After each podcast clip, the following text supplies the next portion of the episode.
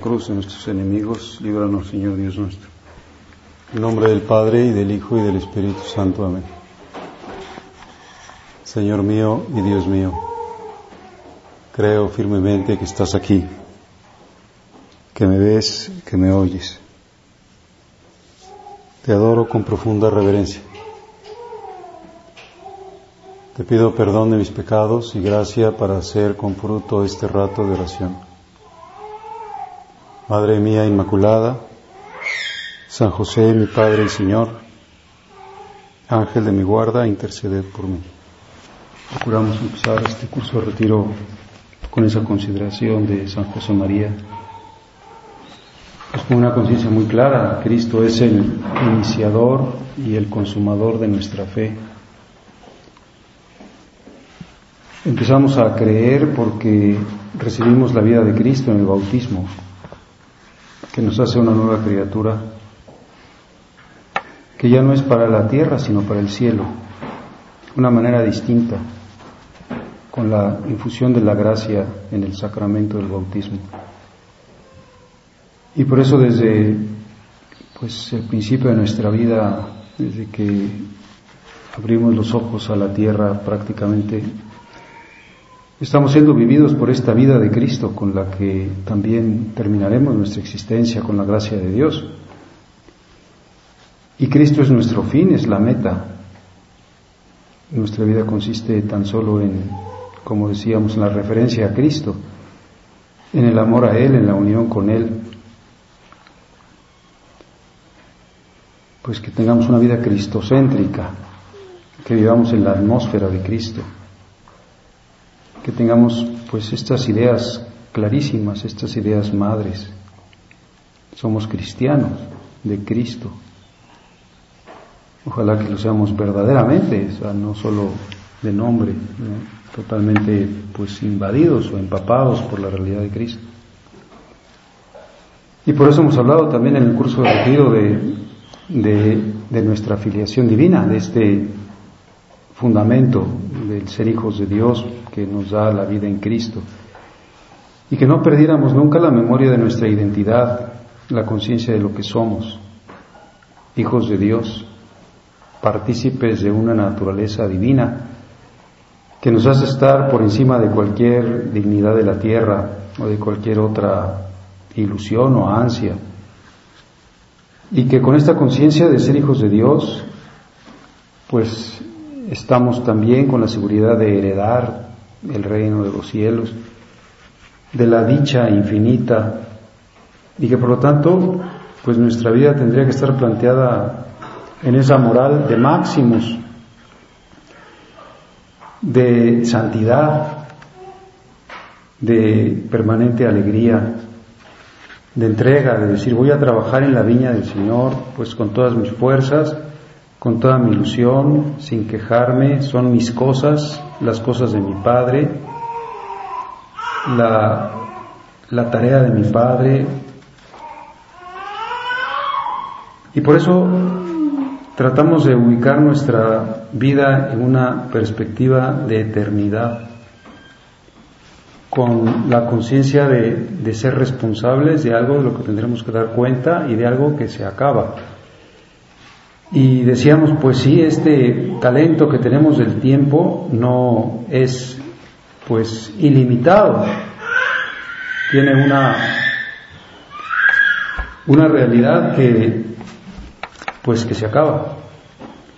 Y por lo tanto estamos invitados a, a tener una conciencia de aprovechar el tiempo, no, no despreciar el tiempo que es gloria y de plantearnos ante la muerte como esa buena amiga que nos facilita el camino y, dedicar nuestra vida a la gloria de Dios, a la salvación de las almas, la conciencia de que lo que importa es precisamente eso, que, la gente se salve y que podemos pues estar así día a día buscando pues la salvación de las almas.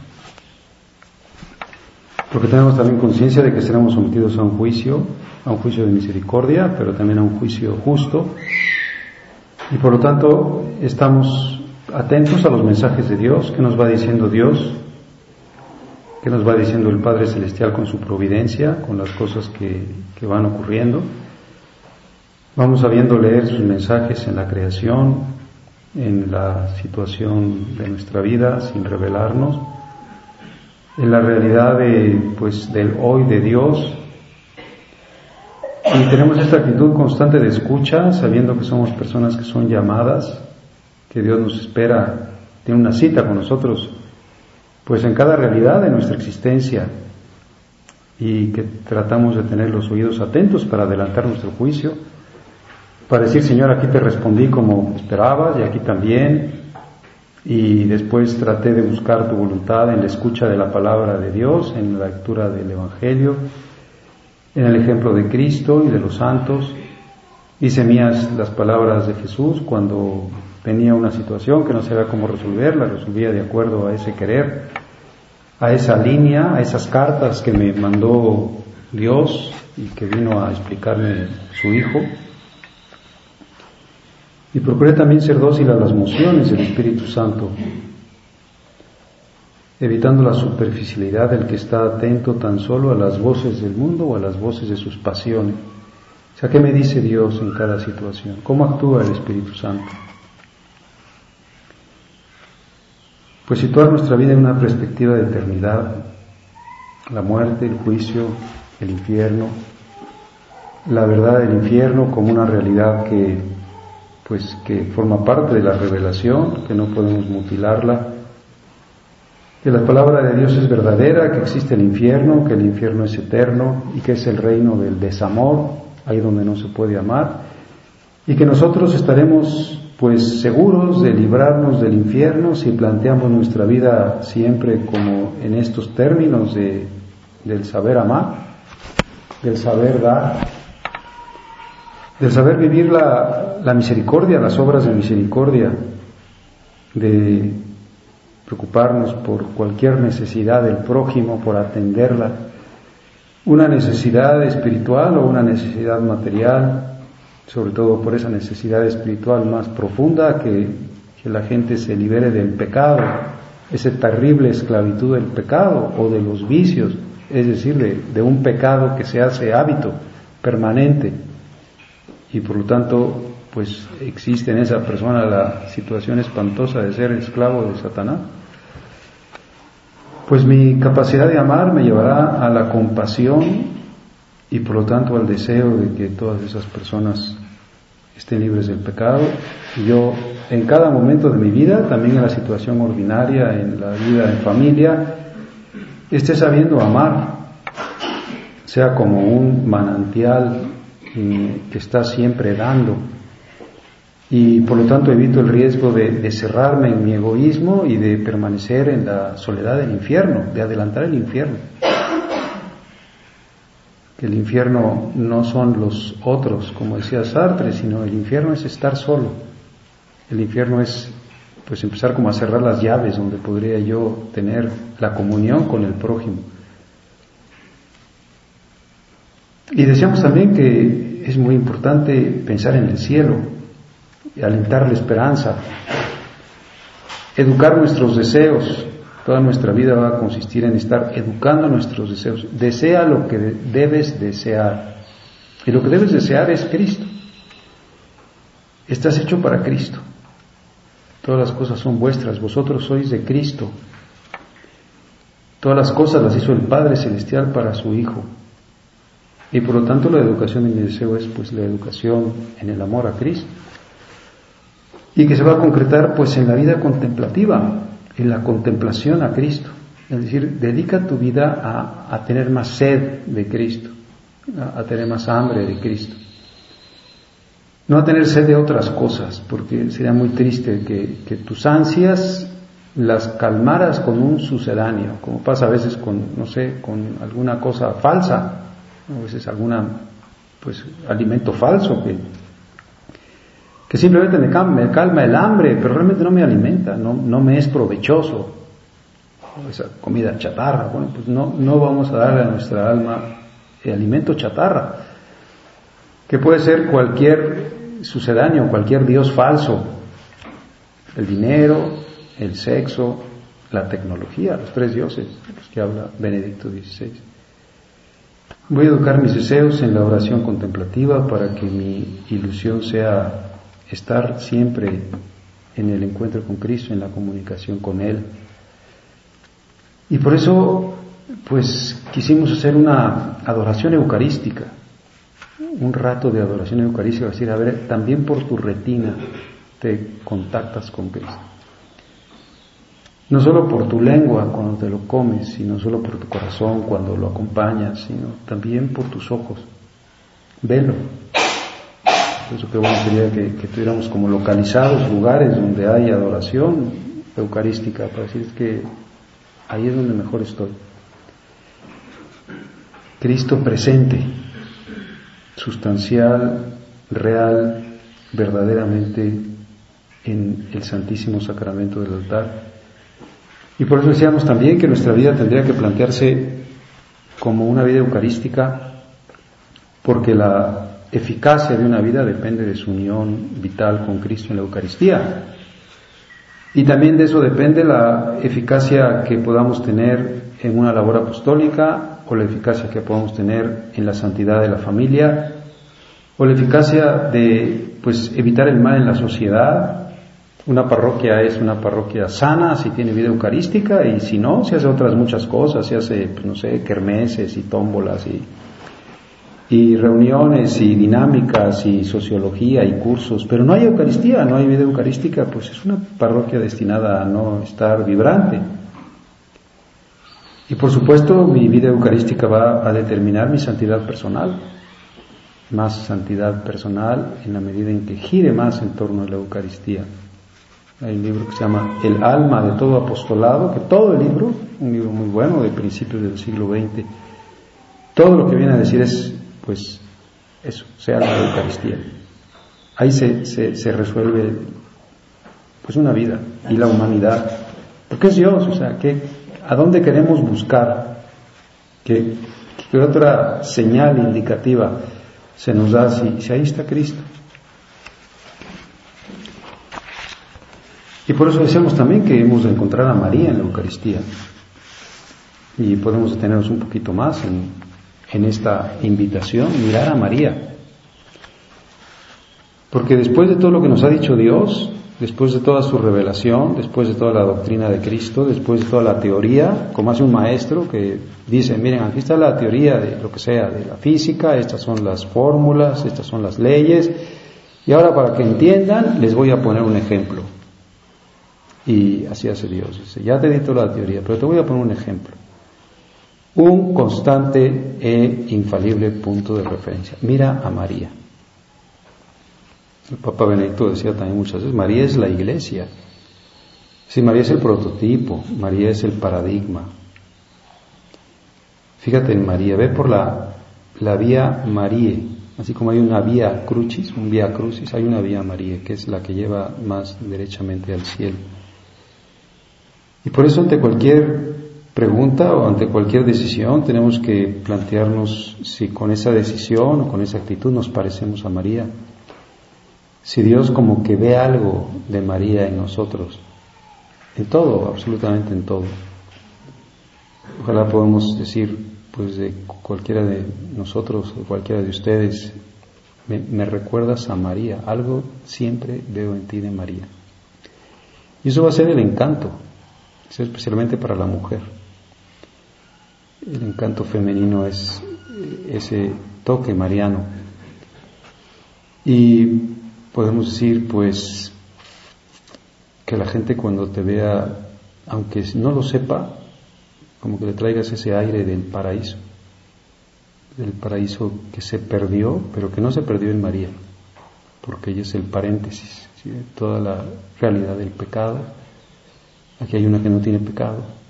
Aquí hay alguien que, pues, que está cumpliendo plenamente el proyecto de Dios. Y por eso podemos preguntarnos, bueno, ¿y cómo es María para que me parezca a ella? Y podríamos decir, bueno, en primer lugar, María es llena de gracia. Está llena del amor a Jesucristo. Y María es un alma de fuego. No hay tibieza. Y entonces pues vamos conectando quizá con todo lo demás que hemos dicho, decir uno, lo más importante de todo es que no haya en mí otra cosa en mi corazón más que el ansia de Jesucristo. Me voy a parecer a María, lo llevaré, no tiene ella otra cosa. Y por lo tanto todo aquello que sea pues acto remiso, todo aquello que sea tibieza, todo aquello que sea pues menos encendido o aburguesamiento o rutina o comodidad o no sé, descuido voluntario, pues aquí no me estoy pareciendo a ella, la llena de gracia. Y lógicamente, inseparable, muy inseparable a esta plenitud de gracia, pues María está libre de todo pecado. De todo pecado porque es absolutamente inalcanzable para el demonio. Mi actitud para parecerme a María va a decir, aborrece todo pecado venial, deliberado y por supuesto todo pecado mortal. Todo aquello que tenga como un toque de pecado, pues que inmediatamente lo rechaces y podemos pensar pues cualquier cosa cualquier ocasión voluntaria de pecado, pues lo voy a evitar, no voy a estar haciendo como una especie de pactos o de contemporizaciones con situaciones de pecado. Ya nos puede servir este, esta pequeña anécdota del Papa Francisco. De las películas, es que fui, no veo ya películas, hice la promesa de no ver películas porque una vez la última película que vi me hizo mucho daño. Y desde entonces ya no voy a ver películas he decidido no ver películas. Por, lo visto tampoco va a cenas y a comidas. Digo, tampoco iba, ahora menos. Pero ni como arzobispo, ni como, pues supongo que sacerdote, pues, bueno, voy a estar en cosas sociales. No porque sean malas, sino pues porque, no sé, no, quizá no sea donde yo deba estar. Pues igual, aquí no estaría María en este lugar o en este, pues no sé, situación o con esta ropa o en este baile o en esta conversación o no, no es agradable a Dios, vamos a tener eso clarísimo, es la aquella que es inmaculada, o sea, no tiene ni siquiera la más pequeña mancha de pecado. Pues yo voy a ser agradable a Dios en la medida en que también esté siempre con esta actitud de decir, aléjate de verdad de todo pecado, o de toda ocasión de pecado, de toda cercanía de pecado que tengas esa como sexto sentido para decir, aquí hay algo de pecado, aquí algo huele a pecado, de lo que sea, decir, es que este es un poquito una trampa, o esta es una mentira, o esta es una pequeña corrupción. No, no lo quiero, esta es una falta de verdad, es una hipocresía, o es una falta de caridad. Pues el Señor se encargará muchas veces de hacer que nos remuerda la conciencia inmediatamente, porque la conciencia funciona. Y me estás diciendo que esto no te gustó, ¿verdad? Sí, aquí no te pareciste a María, aquí no puedo yo encontrarte o encontrarla a ella en ti. Pues llena de gracia, libre de todo pecado. María es humilde, qué bonita virtud, de la más grande de las criaturas, la que se sabe más pequeña, todo en ella es de Dios. He aquí la esclava del Señor, Me bienaventurada a todas las generaciones porque Dios miró la humildad, miró la humildad de su esclavo. Pues que nosotros también tengamos mucha conciencia de decir esto es una vanidad, esto es un orgullo, esto es un amor propio. Dios resiste a los soberbios, pues que todo nos parezca muy bien, quizá de una manera inseparable, por ejemplo, a, la humildad es que seamos personas muy agradecidas, que siempre y por todo demos las gracias. Porque ese es también el corazón de María, como al abrir su alma a Isabel, dice, mi alma glorifica al Señor, mi espíritu se llena de gozo, está muy agradecida. También quizá vamos a dar las gracias a Dios de una manera muy especial por por todas las luces y las ayudas que nos dio en este retiro. De verdad que no nos merecemos los dones de Dios y Dios es pues inagotable, nos da una y otra y otra y otra. No sé, hasta podemos dar las gracias a Dios porque no hizo calor, por ejemplo. Hubiéramos estado mucho más incómodos. pues sudando, como ya es época de calor, en Montefalco, de mucho calor, y no sé por qué, pues vino un viento o un norte de Veracruz, o no sabemos, pero se cubrió de nube y llovió y es un clima muy adecuado para un retiro, de que estemos tranquilos porque no nos dan ganas de, pues de salir ahí al sol. Pues gracias, quizá por ese detalle tan pequeño, pero sobre todo gracias por las cosas sobrenaturales, las luces, cualquier motivo de, pues, de intervención tuya es, es un don. Y gracias también por las cosas que quizá nos costaron o, o las pequeñas dificultades que pudimos haber tenido. Pues María es humilde, reconoce los dones de Dios. María, por supuesto, es, es pura, la purísima, la inmaculada, o sea, que nos ayude a tener una especial sensibilidad para las cosas impuras, una especial sensibilidad y un especial rechazo a, la corrupción de costumbres, que no nos acostumbremos a, a un mundo erotizado. Decía San José María, reza una pequeña jaculatoria cuando pases por los lugares donde sabes que se ofende a Cristo. Pues tendríamos que estar rezando constantemente jaculatorias, porque si vamos en la calle, pues estamos viendo constantemente anuncios donde se ofende a Cristo, impuros. cada vez que vea un espectacular de estos, porque paso ahí todos los días, este anuncio horrible, voy a rezar bendita sea tu pureza. Voy a alabar la pureza de María.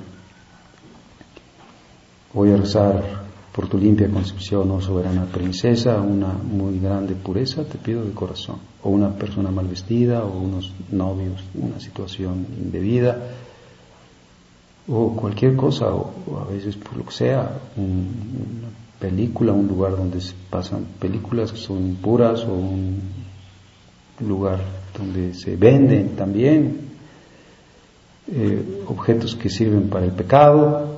Bueno, pues la pureza inmaculada.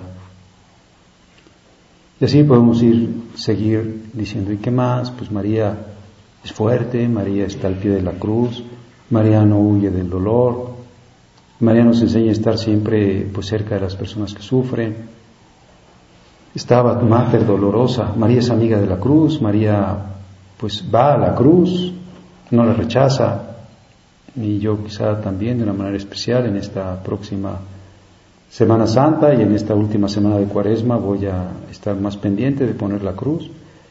Y voy a hacer esta pequeña mortificación y aquella otra y a privarme de la música o de la televisión o de tal cosa en la comida o de tal situación de comodidad.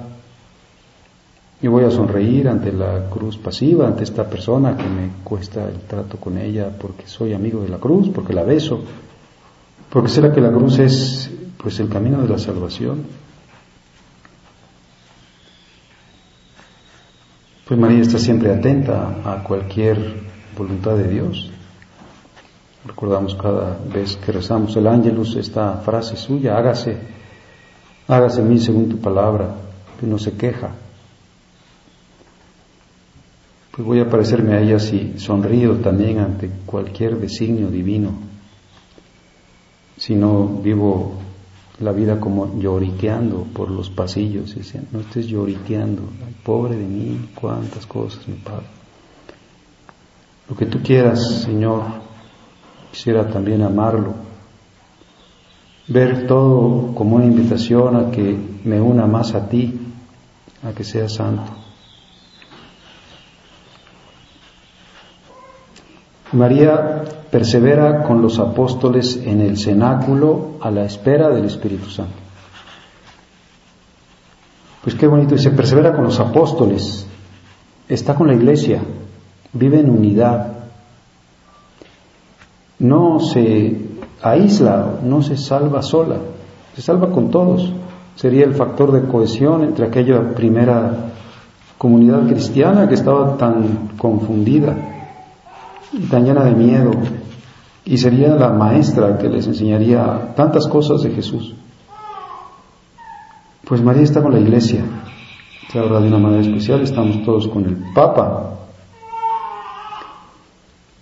Persevera con los apóstoles en el cenáculo, ahí donde se hace la Eucaristía. A la espera del Espíritu Santo, a la espera del Santificador. Vamos a terminar pidiendo el Espíritu Santo, que venga a nuestra alma más y más y que la renueve. Y que venga sobre la humanidad, se renovará la faz de la tierra. El Espíritu Santificador, el Espíritu de Dios. Y si cómo le hago para que venga más el Espíritu Santo, pues ten el alma de María. El alma de María es irresistible al Espíritu Santo. Si encuentra en nosotros el alma de María, el parecido a María, pues se realizará la encarnación del Verbo. Habrá una nueva encarnación del Verbo. Será Cristo en ti. Habrá esa transformación en Cristo. Se producirá realmente pues el proyecto del Padre Celestial que es hacernos Cristo. Pues ven Espíritu Santo, llena los corazones de tus fieles, encuentra en nosotros esas características que pues te hacen posible llegar y, transformar todas las almas en el proyecto del Padre Celestial, en eso que es la obsesión del Padre Celestial, que es su verbo, el amado del Padre y el amado de todas las criaturas. El Padre nos ha creado para que amemos al amado con la fuerza, con el impulso, con el amor sustancial que es el Espíritu Santo.